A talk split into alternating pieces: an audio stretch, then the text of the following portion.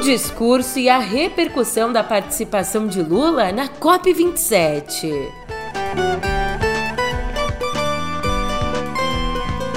Saindo do Egito e desembarcando em Brasília, Alckmin entrega a PEC da transição que exclui permanentemente do teto de gastos o Bolsa Família. Por fim, Mourão garante que não entregará a faixa presidencial a Lula, dizendo que essa é uma função de Bolsonaro.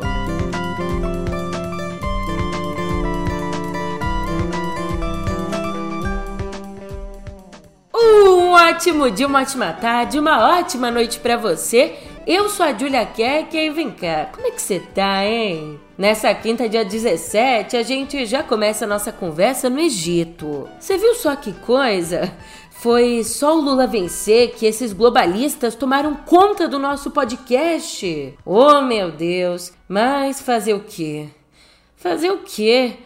Eu tenho uma ideia do que você pode fazer. Que tal ouvir tudo isso e muito mais agora, no pé do ouvido?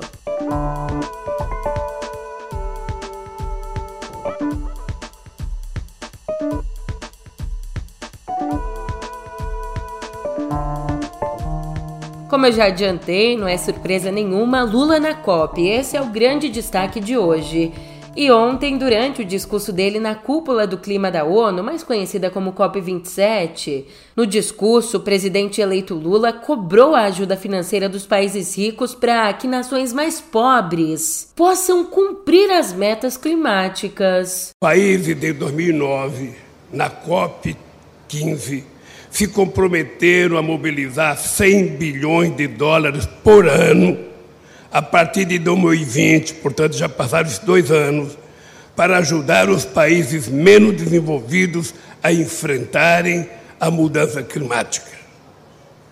Então, eu não sei quantos representantes de países ricos tem aqui, mas eu quero dizer que a minha volta também é para cobrar aquilo que foi prometido na COP15.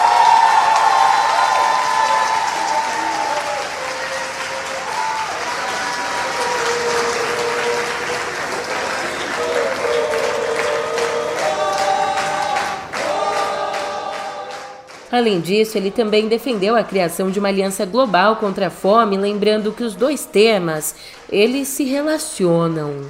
Estou hoje aqui para dizer que o Brasil está pronto para se juntar novamente aos esforços para a construção de um planeta mais saudável, de um mundo mais justo, capaz de acolher com dignidade a totalidade de seus habitantes e não apenas uma minoria privilegiada.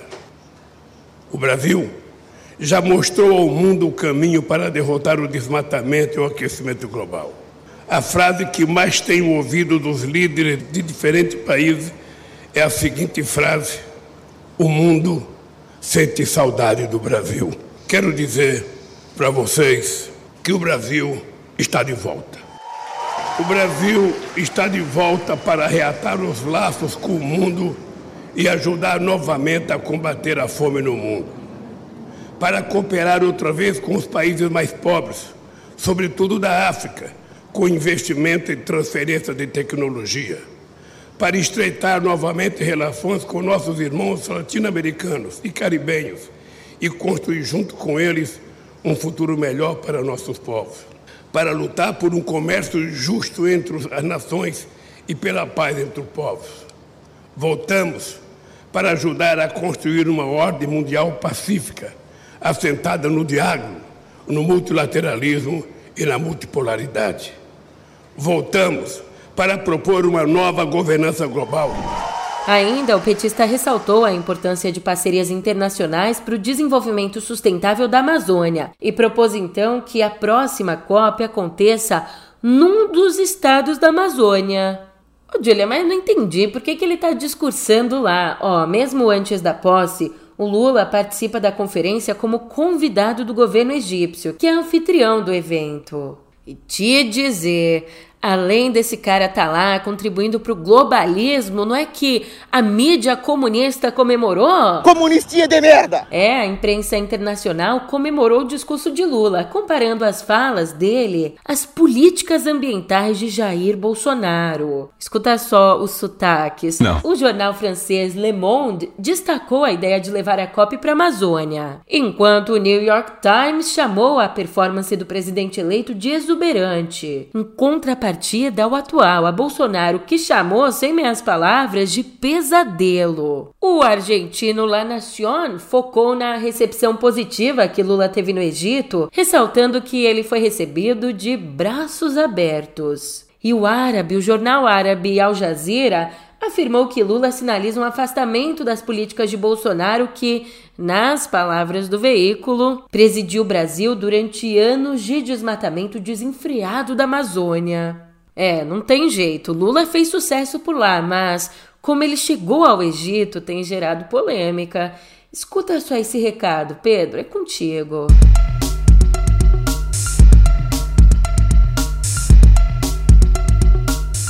Olá, eu sou Pedro Dória, editor do Meio.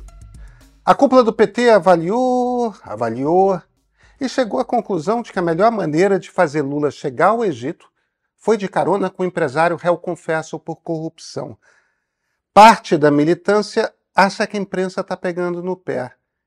Quem acha isso não percebeu qual a missão que Lula tem pela frente. O ponto de partida já está no YouTube do meio.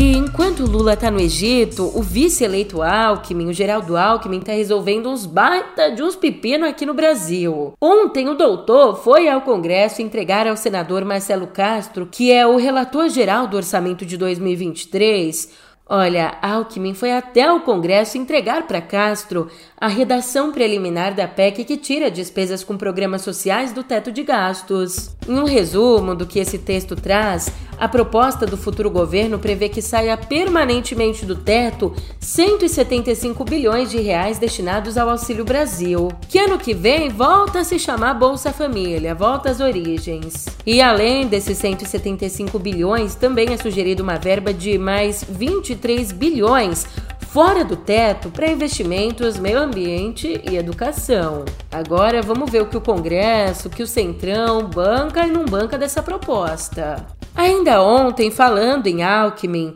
ele anunciou mais nomes da equipe de transição do governo, com destaque para o deputado André Janones no grupo de comunicação. Também um outro destaque a ex-ministra Marina Silva no grupo do meio ambiente e a também ex-ministra Cátia Abreu na área da agricultura. E vem cá, chega mais. Cá entre nós que existe uma voz dissonante na equipe de transição. O senador eleito Flávio Dino, cotado para o Ministério da Justiça, vem dando murro em ponta de faca. Ele vem batendo sozinho contra o desmembramento do ministério, que hoje abarca toda a segurança pública.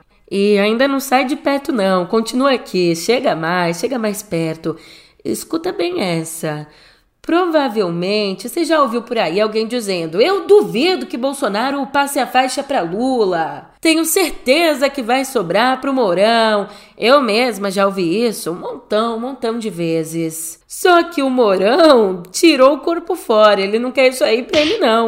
Senador eleito pelo Rio Grande do Sul, vice-presidente Hamilton Mourão garantiu ontem que não vai passar a faixa presidencial ao presidente eleito. Numa entrevista ao jornal Valor Econômico, Mourão disse: Passagem de faixa é do presidente que sai para o presidente que entra. Eu não sou o presidente. Eu não posso botar aquela faixa, tirar e entregar. E ele não parou por aí, não. Acho que está tentando incentivar Bolsonaro. Disse mais.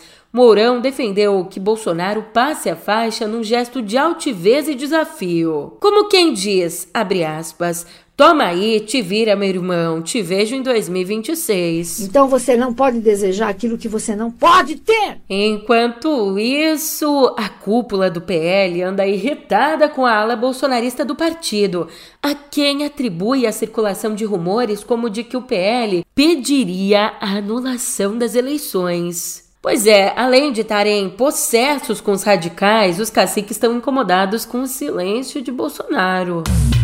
Já lá fora, a guerra, e pelo menos por enquanto parece que a temperatura esfriou um pouco, porque ontem autoridades da OTAN e do governo polonês disseram que o míssil que atingiu uma aldeia no leste da Polônia, matando duas pessoas, foi provavelmente disparado pela própria Ucrânia em reação a um dos mais intensos ataques russos das últimas semanas. O presidente da Polônia, o Andrzej Duda, afirmou que não há indicação de que tenha havido um ataque intencional à Polônia. E por mais que o míssil fosse um foguete S-300 de fabricação russa, ele é sim um item comum do arsenal antiaéreo ucraniano.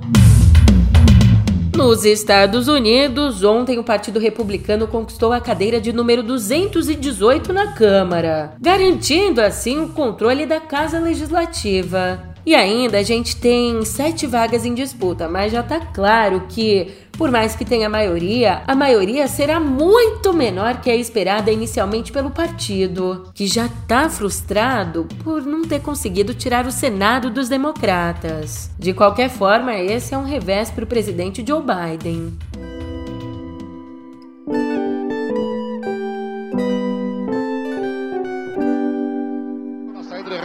Marcha por Trabalhou a moça, Isabel, subiu, bateu Nós perdemos ontem um dos maiores nomes do nosso vôlei. A ex-jogadora Isabel Salgado morreu aos 62 anos, muito jovem, depois de ser internada na terça com pneumonia gerada por uma infecção bacteriana. Voltando ao passado, Isabel esteve na primeira equipe a disputar uma Olimpíada pela seleção brasileira nos Jogos Olímpicos de Moscou e também de Los Angeles. Medalhista de bronze em 79 nos Jogos Pan-Americanos de San Juan, em Porto Rico, ela foi pioneira ao ser a primeira atleta do país a jogar voleibol no exterior, quando foi pro Modena da Itália em 1980. Já no comecinho dos anos 90 migrou pro vôlei de praia quando venceu o Circuito Mundial de Miami em 94. E agora, a Isabel faria parte da equipe de transição do governo Lula, no grupo técnico de esportes. E o pior é que infelizmente não dá nem para esfriar a cabeça com uma notícia leve, porque eu tenho aqui um dado preocupante. Números da Fiocruz divulgados nessa quarta mostraram que só 5,5% das crianças de 13 e 4 anos receberam duas doses da vacina contra a Covid. Esse público de 3 e 4 aninhos começou a ser vacinado em julho, quando a Anvisa autorizou o uso emergencial da Coronavac. Só que a falta de doses disponibilizadas pelo Ministério da Saúde aos estados é exatamente um dos principais motivos para a lentidão em vacinar os mais ou menos 5 milhões e 900 mil pequenos nessa faixa etária. Inclusive, por conta dessa escassez, vários e vários municípios suspenderam a campanha vacinal dos bichinhos.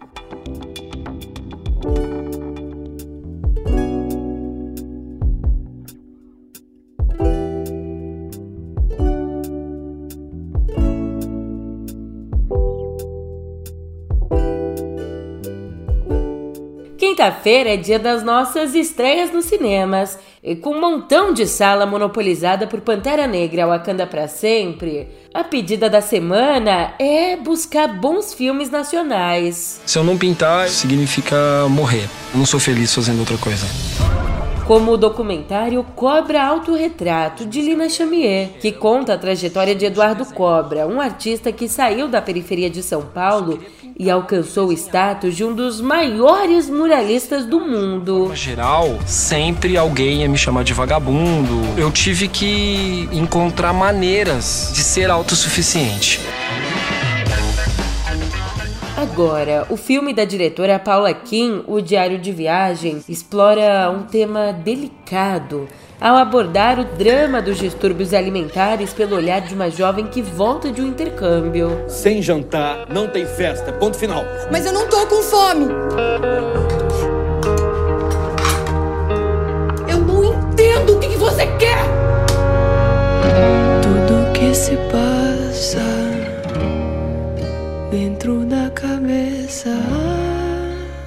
Enquanto isso, o filme Nada é por Acaso leva para as telonas o best-seller espírita de Zíbia Gaspareto.